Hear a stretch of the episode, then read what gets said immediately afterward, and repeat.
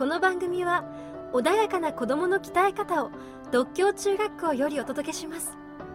お母様方お楽しみください。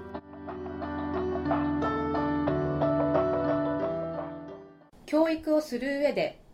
子供がよりたくさん吸収するために子供や保護者に知っておいてもらいたい心構えがあります。どうぞお楽しみください。授業をやるの最初の時って必ず言う言葉があって、講師の言葉なんですけれどもね、あの、本当に授業の講師なんですけども、先生を尊敬しなさいっていうことを最初に言うんですよ。で、もちろん理由があるんですね。先生ってのは先に生まれたから先生なんだよって、ね。で、先生の対義語っていうのは生徒じゃない。後に生まれたから後世と言うんだって。で、論文の中の言葉である先生は敬わなきゃいけないし、後世にとってみると先生は尊敬しなきゃいけない。で、一方、先生にとってみると後世恐るべしっていう言葉が、この論文の中ですごく重要な言葉であるんですね。後世というのは、後から生まれてきた人間が自分を乗り越えて大きく大成していく可能性を持っているわけだから、畏怖し、恐れ、やっぱり敬いなさいっていう意味なんですね。後世を恐るべしっていうことが。で、先生に尊敬しろっていうのはもちろん理由があって、先に生まれたから、実は君たちのことを教えることができるんだっていうことを言いたいんですね。要するに、先に生まれた人間はいろんなこう経験があって、知識も時間が経ってるので、あるので、君たちを教える、そういう資格を持ってるんだよ。だけれども、能力っていう点で言うと、僕は君たちに比べて能力が高いから教えてるんじゃないんだよ。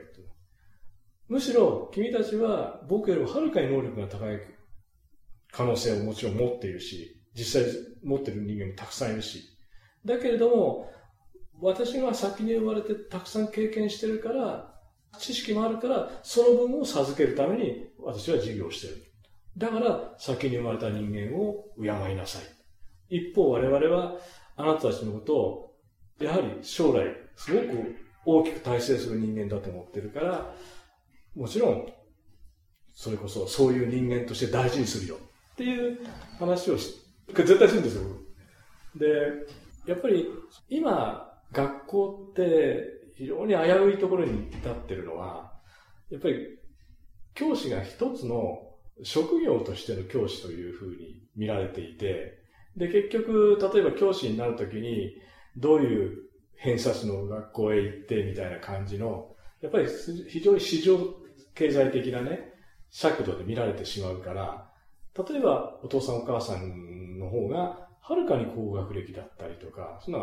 日常茶飯で当たり前としてあるわけですよね。な我々すごくよくわかってる。だけれども、その時にお父さんお母さんが自分はその先生よりもレベルが高い人間なんだっていうふうに思ったら、教育って成り立たなくなっちゃうんですよね。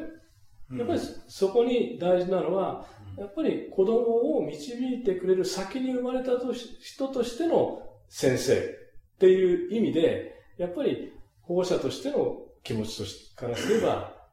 先生は言うことはやっぱりまず耳傾けたらいいんじゃないですかっていうふうに思いますね。まだまだ未熟な子供や保護者が、この社会を生き抜くための解決策です。どうぞお楽しみください。社会はそう簡単に変わりませんよ。だけれども、子供を育ててる親は賢くなれるじゃないですか、個人的に。意識さえ変えれば。そこに期待したいですよね。だから、例えば、さっきも言ったように、人のせいにしないとかね。自分だったら何ができるんだろうかとかね。そういうような、親が意識が変わっていく。やっぱり自分の子供を育てなきゃいけないんだし、そう世の中に出して成長させなきゃいけないわけだから、だとするならば、社会は変わらなくても自分の子供を守るのは親だと思うんだったらば、その部分で親としてね、学校に要求する前に自分でできることは何なのか、子供が社会で貢献することっていうのはどうしたら貢献できるような人間になるのか、そういう真剣に考えるべきだと思いますね。考えた方がいい。うん、でそういう話を学校の先生とできるようになったらいいですね。学校の先生をおだてて育てた方がいいんじゃないですか？